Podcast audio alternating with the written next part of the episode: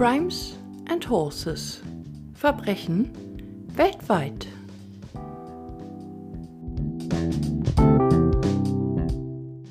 Hallo und herzlich willkommen zu der heutigen Folge. Ich bin Katja und freue mich sehr, dass du dabei bist. Wenn du meinen Podcast zum ersten Mal hörst, wunderst du dich vielleicht, was das Horses im Namen zu suchen hat? Nun ja, meine größten beiden Leidenschaften sind True Crime und Pferde. Ich schaue mir gern True Crime Serien oder Dokus auf Netflix an und höre selbst auch sehr gern True Crime Podcasts. Wobei ich auf Netflix schon so gut wie ja, alles durchhaben dürfte. Am besten fand ich unter anderem Don't Fuck with Cats, die Doku, bei der eine Facebook-Gruppe quasi einen Mörder aufspürt. Und natürlich recht neu auf Netflix Der goldene Handschuh. Der handelt über einen völlig kaputten Typen, der im 70er Jahre Rotlichtviertel Hamburgs Frauen in einer Kneipe kennenlernt. Etliche von ihnen tötet er, zerstückelt sie und versteckt die Leichenteile in seiner Wohnung. Das ist ein bisschen härterer Stoff, aber die Schauspieler sind absolut grandios. Kann ich dir echt nur empfehlen. Aber gut, ja, ich schweife gerade etwas ab. Sorry.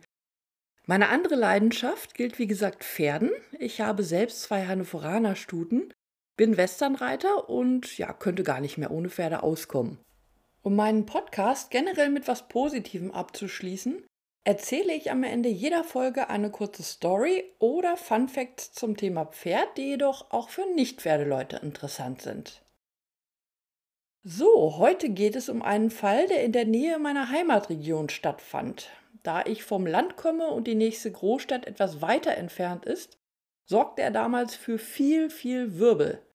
Zumal man auf dem Land meist ja denkt, ja, sowas kann bei uns ja nicht passieren. Wie man an diesem Beispiel jedoch gleich prima sehen kann, das Böse gibt es überall. Heckenbeck bei Bad Gandersheim in Niedersachsen. Im 12. Jahrhundert gegründet ist das kleine beschauliche Dörfchen von bewaldeten Höhenzügen, weiten Wiesen und Feldern umgeben. Seine 490 Einwohner lieben die Ruhe und das Landleben. Aber auch in ihrem traditionellen Vereinsleben gehen die Heckenbecker voll und ganz auf. Es gibt zum Beispiel einen Männergesangverein, einen Sportverein, einen Schützenverein und die obligatorische Freiwillige Feuerwehr, die auf dem Land natürlich nicht fehlen darf. Hier kommt man zusammen, hier hat man Spaß. Auch Handwerks- und Kunsthandwerksbetriebe sind mit der Zeit sesshaft geworden. Und ein Unternehmen, das wohl mit Sicherheit manchen Einwohnern ein Dorn im Auge war. Wir gehen zurück ins Jahr 2007. Yilmaz T. ist 35 Jahre alt, von türkischer Abstammung, 1,80 Meter groß und schlank. Er trägt eine Brille und hat seine langen braunen Haare meist zu einem Zopf gebunden. Mitten im Dorf betreibt er einen kleinen Club, das Estrifi. Estrifi steht für Essen, Trinken, Ficken. Yilmaz nennt es seinen Erotik Palace. Es ist nur einer von mehreren, die er besitzt. Auch Clubs in Hildesheim und anderen Teilen Südniedersachsens gehören zu seiner Kette. Hier können sich Männer oder auch Paare vergnügen. Auf 400 Quadratmeter erwartet sie in dem kleinen Dörfchen einen Whirlpool, eine Sauna sowie diverse Spielwiesen. Diejenigen, die es etwas härter oder anonymer mögen, finden hier ein SM-Studio und einen Darkroom. Außerdem bieten einige Damen ihre sexuellen Dienste an, für nur 90 Euro kann man all diese Annehmlichkeiten nutzen und mit so vielen Damen Sex haben, wie man will. Es ist quasi eine Pop-Flatrate. Für die Erholungspausen werden Snacks und Getränke angeboten. An der Bar wird sich unterhalten, gelacht und jemand für die nächste Nummer angeflirtet. Auch Jilmars Lebensmittelpunkt befindet sich im Raum Bad Gandersheim. Am 20. Februar 2007 verschwindet Yilmaz jedoch plötzlich spurlos. Abends telefoniert er noch mit seiner Familie. Niemand weiß, wo er sich seitdem aufhält. Nicht erreichbar zu sein, ist für den Geschäftsmann völlig ungewöhnlich. Gleich am nächsten Tag meldet ihn seine Lebensgefährtin als vermisst. An dieser Stelle habe ich einen kleinen Exkurs zum Thema Vermisstensuche für dich. Die Polizei leitet erst eine Vermisstenfahndung ein, wenn folgende drei Punkte erfüllt werden. Wenn eine Person ihren gewohnten Lebenskreis verlassen hat, wenn ihr derzeitiger Aufenthalt unbekannt ist und eine Gefahr für Leib oder Leben angenommen werden kann. Zum Beispiel, wenn die Person ein Opfer einer Straftat sein könnte oder einen Unfall gehabt haben könnte. Erwachsene, die im Vollbesitz ihrer geistigen und körperlichen Kräfte sind, haben das Recht, ihren Aufenthaltsort frei zu wählen, auch ohne Angehörigen oder Freunden mitzuteilen, wo sie sind. Es ist nicht die Aufgabe der Polizei, Aufenthaltsermittlungen durchzuführen, wenn die eben beschriebene Gefahr für Leib oder Leben nicht vorliegt. Wenn der Aufenthaltsort des Vermissten festgestellt wurde, wird die Person befragt, ob sie mit der Nennung ihres Aufenthaltsorts den Angehörigen gegenüber einverstanden ist. Die Angehörigen oder Bekannten werden entsprechend dem Wunsch des Vermissten mit oder ohne Bekanntgabe des Aufenthaltsorts informiert. Sofern die Person wohlauf ist, hat sich der Fall für die Polizei mit der Ermittlung des Aufenthaltsortes erledigt. Personen im Alter von bis zu 18 Jahren dürfen ihren Aufenthaltsort nicht selbst bestimmen. Bei ihnen wird grundsätzlich von einer Gefahr für Leib oder Leben ausgegangen. Sie gelten für die Polizei bereits als vermisst, wenn sie ihren gewohnten Lebenskreis verlassen haben und ihr Aufenthalt nicht bekannt ist. Vermisste Minderjährige werden, wenn die Polizei sie antrifft, so lange in staatliche Obhut genommen, also zum Beispiel in eine Jugendeinrichtung, bis eine Rückführung des Vermissten zum Sorgeberechtigten gewährleistet ist. Vermisstenanzeigen nimmt jede örtliche Polizeidienststelle auf. Die Daten gibt sie in das Informationssystem der Polizei ein, das sogenannte INPOL. Durch die Eingabe der Daten einer vermissten Person in das INPOL erfolgt automatisch die Aufnahme in die Datei Fermi U-Tod. Diese Datei enthält die Daten sämtlicher in Deutschland gemeldeten aktuellen vermissten Fälle, Fälle unbekannter Toter, Fälle nicht identifizierter hilfloser Personen sowie die dem BKA gemeldeten ausländischen Fälle. Auf die 1992 in Betrieb genommene Datei haben jeweils die vermissten Stellen des BKA sowie die 16 Landeskriminalämter Zugriff. Durch den Vergleich über die Beschreibung der Person und die Umstände des Falles sollen Zusammenhänge zwischen vermissten Personen und unbekannten Leichen bzw. nicht identifizierten hilflosen Personen erkannt werden. Sollte ein Verdacht bestehen, dass sich die vermisste Person im Ausland aufhalten könnte, geht über das Bundeskriminalamt ein Ersuchen an die Interpol-Dienststelle des entsprechenden Landes raus. Täglich werden etwa 200 bis 300 Fahndungen neu erfasst, etwa die gleiche Anzahl wird wegen Erledigung jedoch auch gelöscht. Erfahrungsgemäß erledigen sich etwa 50 Prozent der vermissten Fälle innerhalb der ersten Woche. Die Anzahl der Personen, die länger als ein Jahr vermisst werden, bewegt sich bei nur etwa 3%. Am 1. März 2021 waren in Inpol insgesamt 8044 Fälle vermisster Personen in Deutschland registriert. In dieser Zahl sind sowohl Fälle vermisster Personen enthalten, die sich innerhalb weniger Tage aufklären, als auch über viele Jahre oder Jahrzehnte Vermisste, deren Verbleib nicht festgestellt werden konnte. Mehr als zwei Drittel aller Vermissten sind männlich. Etwa die Hälfte aller Vermissten sind Kinder und Jugendliche. Übrigens habe ich schon mehrmals gehört, dass man eine Vermisstenanzeige erst nach einer bestimmten Zeit aufgeben kann. Das ist schlichtweg falsch. Man muss nicht mal 24 Stunden warten, sondern kann sofort eine aufgeben, wenn die drei Punkte erfüllt sind, die ich eben ansprach. Lebensumfeld verlassen, Aufenthaltsort unbekannt und Gefahr für Leib und Leben. So, das waren einige Infos zum Thema Vermisstenfahndung. Machen wir weiter mit dem Fall. Jemas T. ist vermisst. Niemand weiß, wo er ist. Und er meldet sich auch nicht. Nur drei Tage nach dem Verschwinden geht eine Spaziergängerin an der Okertalsperre im Harz spazieren. Sie will einfach etwas frische Luft schnappen, den Wald genießen und die Seele baumeln lassen. Gedankenversunken befindet sie sich gerade in der Nähe der Staumauer, als sie auf einmal etwas Seltsames im Wasser entdeckt. Sie geht näher ran, schaut und ihr kommt es in den Kopf, dass tatsächlich ein Körper sein könnte. Allerdings fehlt da einiges. Sie schaut genauer hin und erkennt, dass es der Torso eines Menschen ist. Kopf, Arme und Beine fehlen. Erschrocken weicht sie zurück und ruft sofort die Polizei. Der Torso wurde anscheinend versenkt und treibt jetzt an der Wasseroberfläche, weil sich Gase in Bauch und Lunge bildeten. Noch am gleichen Tag rücken auf Bitten der Polizei Einsatzleute der Feuerwehr Klausthal-Zellerfeld an. Auf einem Anhänger bringen sie ein Schlauchboot mit, das sie in der Nähe der Staumauer in den Stausee lassen. Mit mulmigem Gefühl im Bauch setzen sie das Boot Richtung Staumauer in Bewegung. Mit vereinten Kräften bergen die Feuerwehrleute den Torso aus dem Wasser, fahren an Land und übergeben ihn der Polizei. Der Torso wird sofort in die Rechtsmedizin nach Hannover gebracht. Im Brustkorbbereich sind mehrere Schnittverletzungen und ein Einstich zu erkennen, und der Bauch des Torsos weist eine Schusswunde auf. Bis auf die Lunge fehlen die inneren Organe. Er lag bereits einige Tage im Stausee. Genauer lässt sich die Dauer jedoch nicht eingrenzen, weil das eiskalte Wasser den Torso gut konserviert hat. Da einer der Beamten auch den vermissten Fall Yilmaz T. bearbeitet, erkennt er schnell, dass es einen Zusammenhang geben könnte. Wenig später werden die in Nordheim stationierten Taucher der Feuerwehrbereitschaft sowie Marinetaucher der Bundeswehr aus Eckernförde zum Einsatzort gerufen. Aufgrund ihrer Spezialausbildung übernehmen die in Nordheim stationierten Taucher Tauchgänge für die Polizei in Niedersachsen. Die Aufgabe der Taucher ist es nun, in der Okertalsperre nach den fehlenden Leichenteilen und dem verschwundenen Auto des Opfers zu suchen. Auch Wasserleichenspürhunde und eine Flugdrohne kommen zum Einsatz. Kopf, Arme und Beine sind noch immer verschwunden und es liegt nahe, dass auch sie in der Talsperre entsorgt wurden. Ohne Kopf und Gliedmaßen fehlen den Ermittlern wichtige Hinweise wie das Gesicht und die Fingerabdrücke zur Identifikation.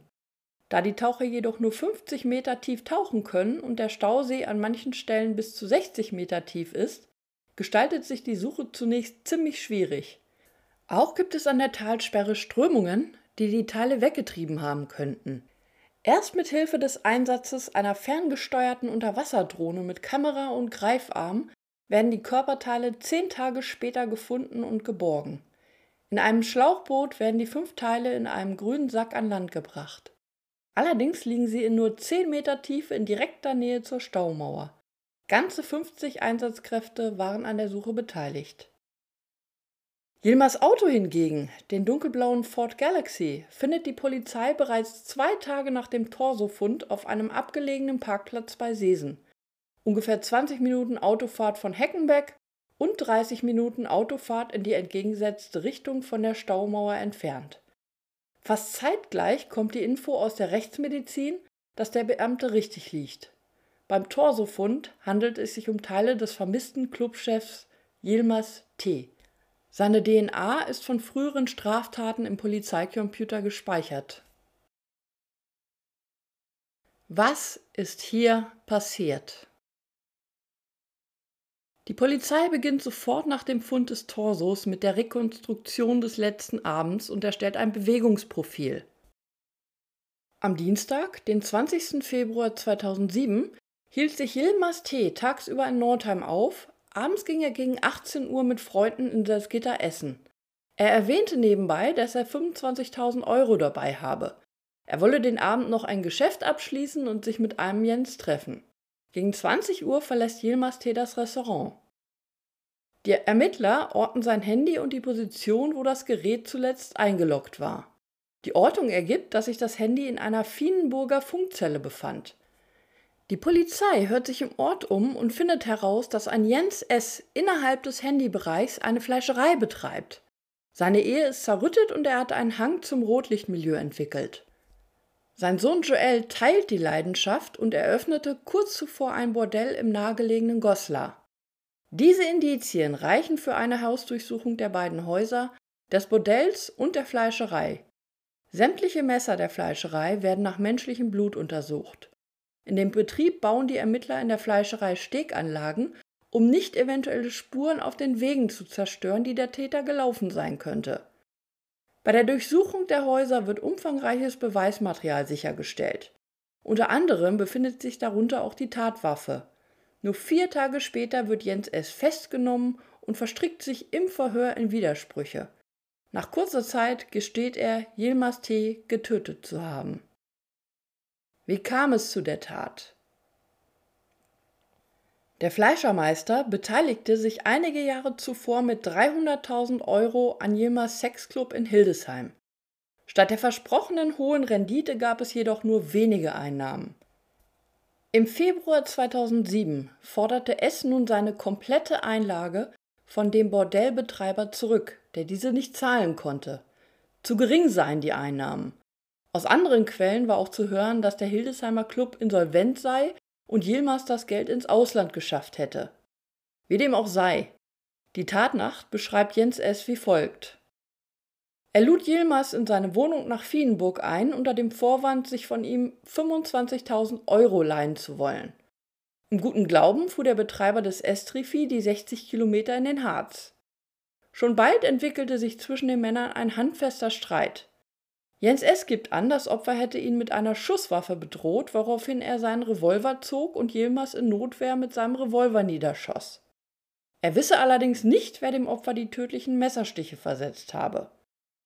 Das sei in der Zeit passiert, als er weg war, um sich Yilmaz Auto zu entledigen. Er glaubte zu dem Zeitpunkt, dass dieser bereits tot sei und fuhr nach der Tat mit dem Auto des Opfers nach Seesen, um es dort auf einem abgelegenen Parkplatz abzustellen. Den Rückweg nach Fienenburg bestritt er per Anhalter. Erst bei der Rückkehr in seine Wohnung habe der Fleischermeister bemerkt, dass jemand das Opfer in der Zwischenzeit erstochen hatte. Als er zurückkam, schaffte Jens S. sein Opfer in seinen Schlachtraum, in dem er für gewöhnlich Tiere zerteilte und Wurst sowie Fleisch für die Einwohner des kleinen Städtchens herstellte. Er legte die Leiche auf den Fußboden des Zerlegeraums und trennte Kopf, Arme und Beine ab und brachte Torso und die fünf Körperteile in sein Auto. Die Organe schmiss er in die Behälter für Fleischabfälle. Die Leichenteile transportierte es zur nahegelegenen Okertalsperre und warf sie hinein. Anschließend fuhr er per Anhalter nach Haus, säuberte alles und machte die Tage danach mit seiner Schlachterei weiter wie bisher, bis die Spaziergängerin den Torso wenige Tage später an der Staumauer findet. Die Vernichtung der Organe können die Ermittler in letzter Sekunde aufhalten und finden sie in einer nahegelegenen Tierkörperbeseitigungsanlage. Auch der Sohn wird verhört, hielt sich aber zum Zeitpunkt der Tat in seinem Bordell auf. Dies wird der Polizei sowohl von einer Prostituierten als auch von dem Türsteher bestätigt. Die Ermittler sind sich unsicher, ob Jens S. die Tat allein begangen hat. Einerseits hat er aufgrund einer Unterleibs-OP ein Handicap und konnte nicht schwer tragen, und die Fleischerei nahm nur sechs Stunden nach der Tat den gewohnten Betrieb wieder auf. Ist es zu schaffen, sich in dieser kurzen Zeit allein der Leiche in der Talsperre zu entledigen und die Fleischerei zu putzen? Andererseits gibt es keine stichhaltigen Beweise für weitere Mittäter. Sie kommen zu dem Ergebnis, dass es durchaus möglich ist.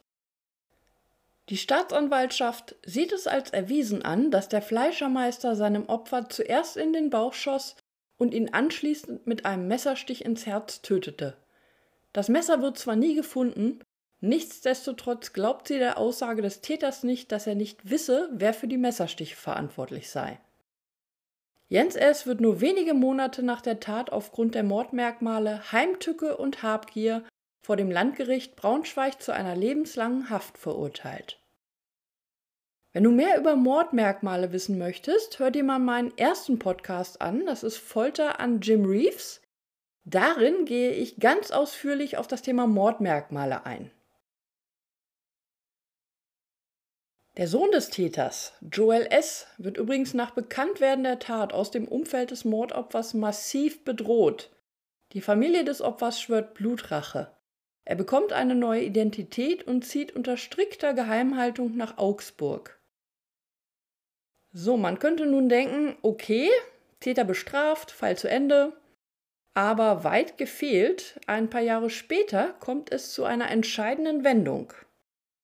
Im Jahr 2009 nämlich bekommt ein Redakteur der Goslarschen Zeitung ein Bekennerschreiben mit Fotos des Mordes, in dem der Bruder des Opfers beschuldigt wird, ihn getötet zu haben. Allerdings fällt den Ermittlern auf den Fotos auf, ja, dass es viele Unstimmigkeiten gibt. Die Blutspritze auf den Fotos beispielsweise passen nicht zu einem Stich. Sie sehen auf dem Boden äh, ja eher so gekleckert aus. Und man erkennt auf einem Foto eine Flasche mit Blut, aus dem ja die Flüssigkeit, also das Blut fehlt. Das sieht sehr verdächtig aus. Außerdem ist die Hand des vermeintlichen Opfers viel heller als die von Yilmaz T. Und auf einem Foto ist ein Mülleimer zu sehen, zu dem die Ex-Frau des Fleischers angibt, diesen erst ein Jahr nach der Tat gekauft zu haben. Alles in allem entpuppt sich dieser Brief als völliger Fake. Allerdings werden anhand dieser Spur erneute Ermittlungen aufgenommen. Die Beamten nehmen an, dass Joel seinen Vater aus dem Gefängnis holen will. Auch hatte er Zugang zur Fleischerei, um die Fotos zu erstellen. Bei der Hausdurchsuchung wird umfangreiches Beweismaterial beschlagnahmt. Briefe vom Vater an den Sohn und an weitere Helfer werden gefunden. Sie beweisen, dass Jens S. seinem Sohn befahl, wie er die gestellten Fotos zu erstellen habe. Ferner kommt heraus, dass auch ein Rechtsanwalt und ein ehemaliger Gefangener involviert sind. Die Briefe an den Sohn schmuggelte Jens S. über seinen Anwalt aus dem Gefängnis. Joel organisierte das Szenario in der Fleischerei und spielte dabei selbst die Leiche. Kripo-Beamte aus Goslar im Harz und eine Oberstaatsanwältin aus Braunschweig nehmen daraufhin den 27 Jahre alten Sohn des Schlachters fest und bringen ihn in ein Gefängnis nach Niedersachsen. Im Jahr 2010, ganze drei Jahre nach dem Mord, kommt heraus, dass die Tatnacht anders ablief als vom verurteilten Mörder Jens S. ursprünglich angegeben. Zugegen waren nicht nur Yilmaz T. und er, sondern auch sein Sohn Joel S. und ein weiterer Mann, der Türsteher des Goslarer Bordells von Joel S. Die drei empfingen in der Februarnacht 2007 Yilmaz in dem Haus in Fienburg. Unklar ist, ob der Sohn des Schlachters vor der Tat von der Tötungsabsicht seines Vaters wusste. Klar ist allerdings, dass der 27-Jährige in die Vorgeschichte des Streits eingeweiht war und das Opfer mit körperlicher Gewalt einschüchtern wollte. Das gelang allerdings nicht wirklich. Die Schläge machten Yilmaz T. richtig wütend und zwangen ihn nicht wie geplant zu Boden. Daraufhin schoss der Vater das Opfer in den Bauch. Der Türsteher rannte panisch auf die Straße. Vater und Sohn schleppten den Verwundeten in den Zerlegeraum und der Sohn fügte ihm den tödlichen Stich ins Herz hinzu. Der Rest der Nacht verlief wie vom Vater bereits ausgesagt. Im Januar 2011 wird auch der Sohn des Mörders zu einer lebenslangen Haftstrafe verurteilt. Der Türsteher wird wegen Beihilfe zu gefährlicher Körperverletzung und Falschaussage zu dreieinhalb Jahren Gefängnis verurteilt. Der Anwalt bekommt ein Jahr Berufsverbot. Joel S. beantragt eine Revision, die jedoch vom Bundesgerichtshof verworfen wird. Die Kammer bestätigt die Entscheidung des Landgerichts Braunschweig. Am Ende desselben Jahres wird auch der Schlachtermeister nochmal verurteilt. Aus dem Gefängnis heraus versuchte er einen Komplott zu schmieden und gab die gefälschten Fotos und den Bekennerbrief in Auftrag. Der Vorsitzende Richter betonte jedoch bei der Urteilsbegründung, dass Jens S. alles sehr dilettantisch aufzog, sodass die Schwindelei gleich auffiel. 2018 behandelte der NDR den Torsomord in ihrer Fernsehserie Morddeutschland. Darin kommen die Kripo-Beamten zu Wort und es werden die Original-Tatorte gezeigt. Sehr interessant gemacht, wie ich finde. Den Link zur halbstündigen Sendung findet ihr auf meinem Facebook- und Instagram-Account. Außerdem werde ich einige Zeitungsausschnitte und Fotos einfügen.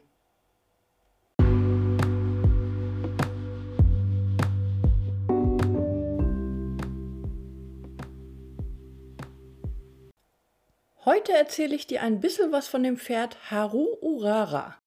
Der Name ist japanisch und bedeutet auf Deutsch sanfter Frühling. Die englische Vollblutstute wurde 1996 auf Hokkaido in Japan geboren und war ein äußerst beliebtes Rennpferd. Allerdings beruhte das nicht auf ihren Erfolgen bei Pferderennen. Im Gegenteil. Haru Urara verlor in der Folge 113 Rennen hintereinander. Ihr Züchter wollte sie anfangs verkaufen, fand jedoch keinen Käufer. 2003 sollte sie wegen des ausbleibenden Erfolgs zum Schlachter gebracht werden, doch ihr Trainer setzte sich für sie ein. Auch unzählige Menschen hatten das Pferd nach den ersten 80 verlorenen Rennen bereits in ihr Herz geschlossen. Das Publikum hatte den Eindruck, dass die Stute bei den Pferderennen immer ihr Bestes gegeben hatte. Mit ihrem pinkfarbenen Rennoutfit mit den Hello Kitty Motiven entwickelte sie sich zu einem Star auf den letzten Sitz gefüllte Reisebusse fuhren zu der Rennbahn. In dieser Zeit verwandelten sich die Galopprennen in ein Spektakel. Das Zentrum des Interesses war dabei jedoch nicht mehr das siegende Pferd, sondern immerzu Haru Urara. Das hing damit zusammen, dass die wirtschaftliche Situation der Japaner zu der Zeit äußerst schlecht war. Die Arbeitslosenzahlen waren hoch und den Menschen fehlte es an Hoffnung. Das erfolglose Galopprennpferd, das niemals gewann, aber auch niemals aufgab und immer kämpfte, traf den Zeitgeist der Nation und wurde zu ihrem Idol und einem Medienstar. Es gab Manga-Hefte mit Haru Urara als Titelbild, Glücksbringer mit ihrem Schweifhaar und Merchandising-Artikel mit ihrem Abbild und dem Text Never Give Up. 2005 übernahm das berühmte Pferd die Hauptrolle in einem Film über seine eigene Lebensgeschichte. Der Film wurde auf etlichen Filmfestivals weltweit gezeigt. Bei einem renommierten kanadischen Filmfestival gewann er 2016 sogar eine Auszeichnung für den besten Kurzdokumentarfilm. Und so wurde aus dem völlig erfolglosen Rennpferd noch eine große Siegerin, die noch heute ihr Gnadenbrot auf einem Bauernhof in Hokkaido genießt. Eine sehr schöne Geschichte, wie ich finde. Ein Pferd als Mutmacher eines ganzen Volkes. In diesem Sinne hoffe ich, dass dir die heutige Folge gefallen hat und ja, vielleicht hast du ja auch eine tolle Geschichte über ein spezielles Pferd oder über etwas, das mit Pferden zu tun hat. Oder dir ist sogar mit deinem Pferd mal etwas Außergewöhnliches passiert, das ich hier im Podcast erzählen könnte. Ich freue mich, wenn du es mir mitteilst. Du erreichst mich entweder über meine Social Media Kanäle oder unter crime-podcast at t-online.de. Die Links zu den Social-Media-Kanälen findest du in der Beschreibung. Wir sind wieder am Ende angelangt. In zwei Wochen selbe Stelle, selbe Welle. Ich wünsche dir einen schönen Tag, einen schönen Abend, eine schöne Nacht und bleib gesund. Eure Katja von Crimes and Horses.